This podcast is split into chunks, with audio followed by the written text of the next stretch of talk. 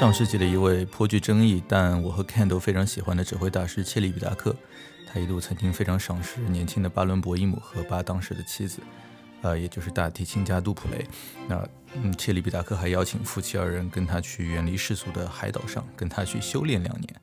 从而去领悟音乐的真谛啊。不过这个故事我是。以前读到，我在录这期节目之前，我也没有再专门去查过考证里面的细节啊。那大概后面发生的事情呢，就是正值职业快速上升期的夫妻二人就惊得面面相觑啊，表示大师我们呃受宠若惊啊，谢谢你的钦点，但是明晚我们还有演出，咱们要不还是下次吧。谢里比达克也是很失望啊，表示你们这些年轻人还是太呃 naive。呃，我不确定是不是真的有这样一个给音乐家修炼的这个荒岛啊。有时候自己晚上我弹琴，但又怕扰邻的时候，呃，会有这番幻想。那今天之所以又想到这个岛呢，呃，很大程度上是因为最近在思考一个问题，那便是我的好搭档 Ken 现在不知在何处啊。呃，就是把 co-host 弄丢了这种事儿，就说起来挺不可思议的啊，甚至可能让你有点想报警。但是当你的 co-host 是一名在大洋彼岸修行艺术的，呃，艺术家的时候，好长一段时间杳无音信，倒也是给了我不少的遐想空间。啊，无论如何，反正咱们听众朋友里如果有看的近距离的朋友，可以偷偷给我报个平安。啊，呃，也不用去打扰他的修炼啊。如果有一天大这个大家发现响声博客突然更新了一期斯特拉文斯基的《春之祭》，那就说明啊，这个 Ken 同学又出现了啊。因为上回跟他做《春之祭》那期节目，其实就就临近尾声，就差临门一脚啊。呃，其实本来是想在春节前上线去蹭个热点的，但 anyway 啊，今天呢就由我自己来做单口相声。呃，想说说一个就不是特别出名的作曲家啊，叫呃马克思布鲁赫。那就说起他那点可怜的名气，呃，还很大程度上是来自他屈指可数的几部成名作，呃，比如说那个呃 G 小调小提琴协奏曲。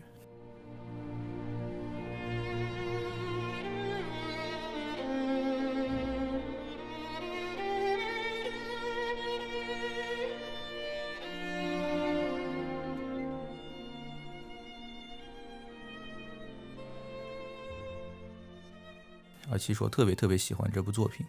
啊，但是看刚刚 check out 我就聊一部小提琴协奏曲，我觉得他回归后可能会揍我啊，万一他是在修炼武功怎么办？那布鲁克还有另外一部很有很有名的啊，就作品叫《晚岛》，我其实曾经就在去年的差不多这个时候吧，也给大家在节目里呃介绍过啊，然后上海的疫情就爆发了啊，回想一下还挺讽刺的。呃，再加上一部我其实也不是特别熟悉的《苏格兰幻想曲》，就基本上就 That's it，就是你基本上在路上随便抓个人啊，他肯定说不出布鲁赫还有另外其他作品。当然了，坦白说，你如果在路上随便抓个人，这人还能知道布鲁赫，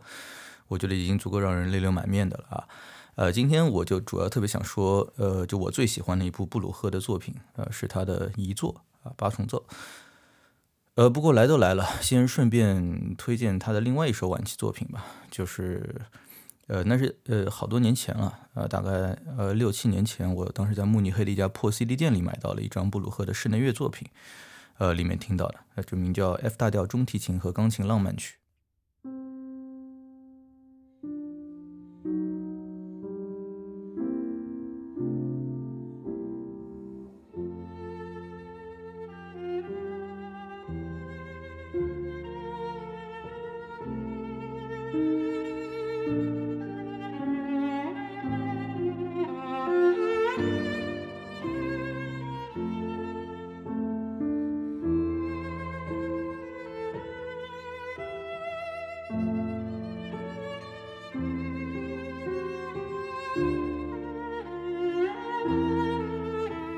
这是他创作于一九一一年的作品，呃，当时他就已经七十三岁了啊，呃，一九一一年呢，刚好也是马勒去世的那一年，就是当时的呃，就新维也纳这个学派，对吧？在那个无调性音乐，就这些，就当时都在盛嚣尘上。那我们本来 就要聊的这个《春之祭》，其实也没过几年就要上演了啊，所以就在这个古典浪漫主义音乐就差不多要走到尽头的时候。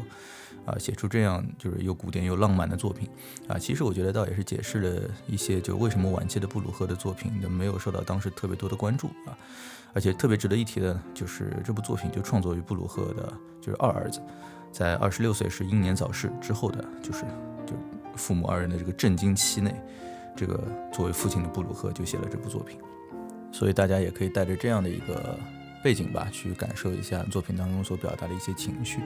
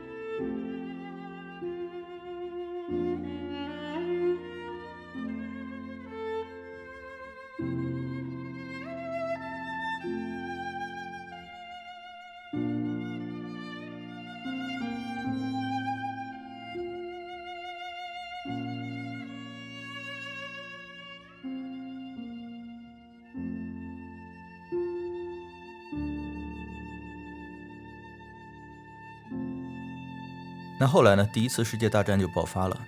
就是在布鲁赫心中那种特别无法割舍的欧洲黄金时代，可以说就是一去不复返啊。出生于科隆的布鲁赫还是一名特别坚定的爱国主义者。就一战期间，他整日就想方设法给祖国打气，希望德国可以在战争中获胜。呃，然而不但战争没打赢，布鲁赫的妻子呢，也是在一战中就因为特别糟糕的卫生和医疗状况也去世了。而且除了妻子和一个孩子呢，这些年他还失去了好几个旧时代的战友，就比如说我们经常聊到的那个约阿希姆和，就是那应该是柏林爱乐的第一个总监吧，就汉斯冯彪罗啊，就这些其实都是他们这些。旧时代、旧秩序的一些拥趸啊，就是都去世了啊。呃，而且对了，就是在更早的时候，布鲁赫跟勃拉姆斯其实也是，就是属于经常商业互吹的那种同志啊。虽然谈不上是挚友，但是我想这么联系一下的话呢，就是咱们去结合之前咱们聊过的一些关于勃拉姆斯的三观，呃，我想就是咱们应该不难体会，就是战后看着大江东去的布鲁赫的。这个情绪啊，所以就在人生的最后一年，他将曾经作为四重奏创作的这首作品呢，就改编成了就是八重奏啊，然后一扔掉了原本的计划的那个协谑曲这个乐章，就可以说沿袭古典风格，就成了快慢快三个乐章的一部室内乐作品。而且我刚才在 Wikipedia 里头看到，就是 Julia Fisher，就是现在还挺挺出名的一个小提琴家啊，他是这么评价这个八重奏的，他说这是他心中最美妙的作品之一，极度的浪漫。而且演奏起来呢也很有意思。那我觉得可以说就是，就是我们如果现在看那个时候啊，或者就咱们带入到当时那个背景之下的话呢，咱们其实可以认为，就是当时这个老顽固布鲁赫，就是在新音乐的浪潮之下，就是死守浪漫主义的孤岛，对吧？其实，在当时看来，可能是特别可悲，就是有许多那种写的这种十二音序列主义音乐的这个人，在可能就会。嘲笑他，你怎么都现在都已经一九二零年了，你还在写这种东西，对吧？但其实我觉得，话说回来，又到了一百多年后的今天，其实不得不说，就是新音乐其实并没有被大众接受，对吧？古典和浪漫风格的音乐却依然不断就俘获着我们的内心，啊，或许就是从此刻的视角来看的话，布鲁赫还真是守住了些什么。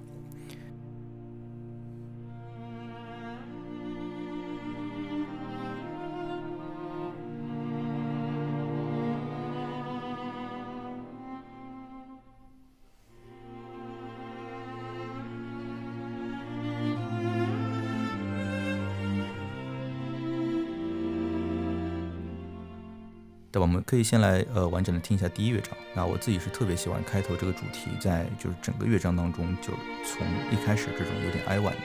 到当中充满活力，到最后特别就是慷慨激越的那种演变。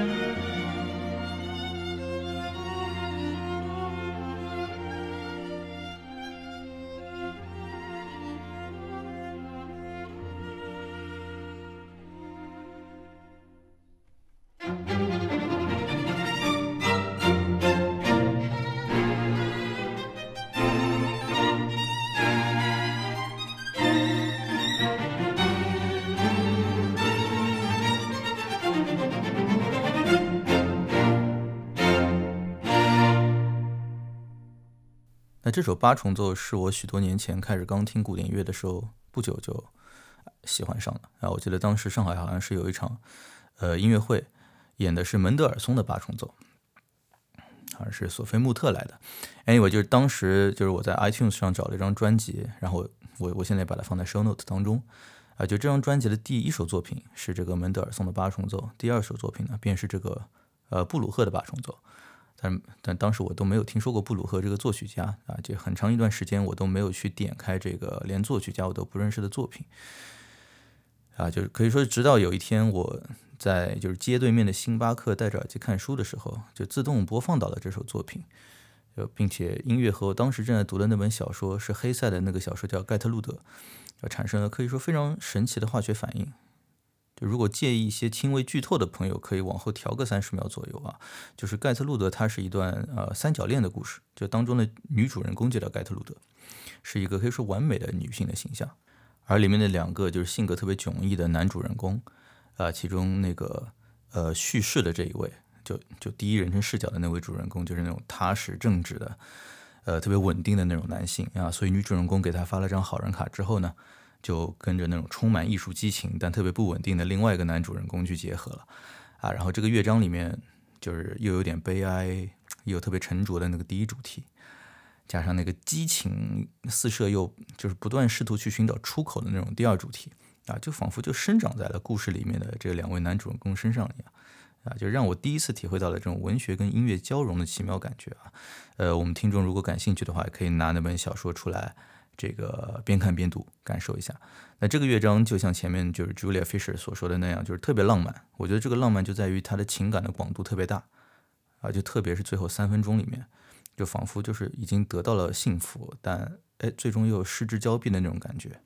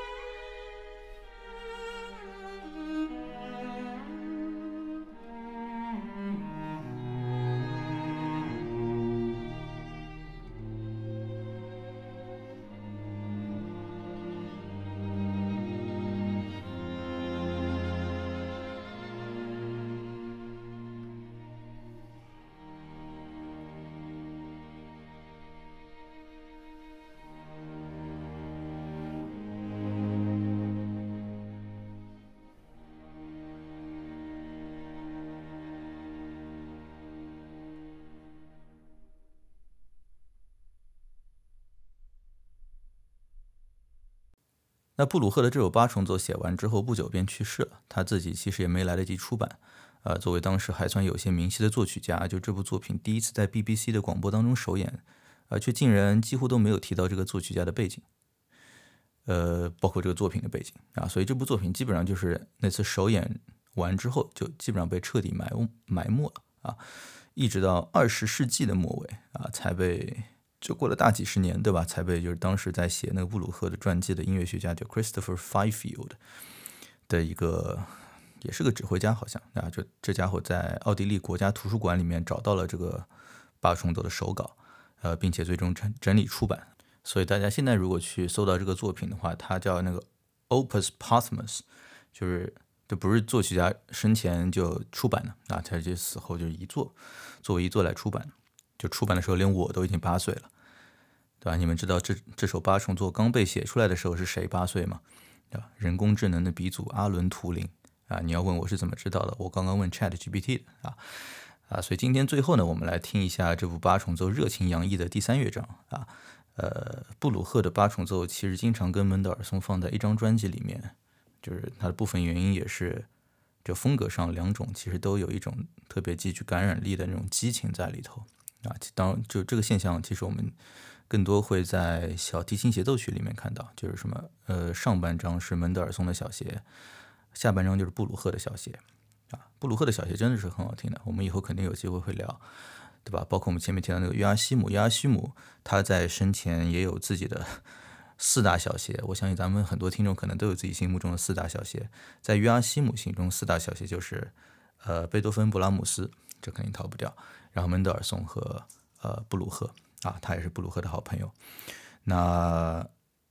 就这样吧，希望你在听完这期节目之后也会喜欢上这部作品，啊，我也很期待有一天真的可以有机会去聆听一下这部作品的现场演出。那请你在小宇宙、苹果 Podcast 等播客平台给我们打五星或者点赞支持我们，下期再见。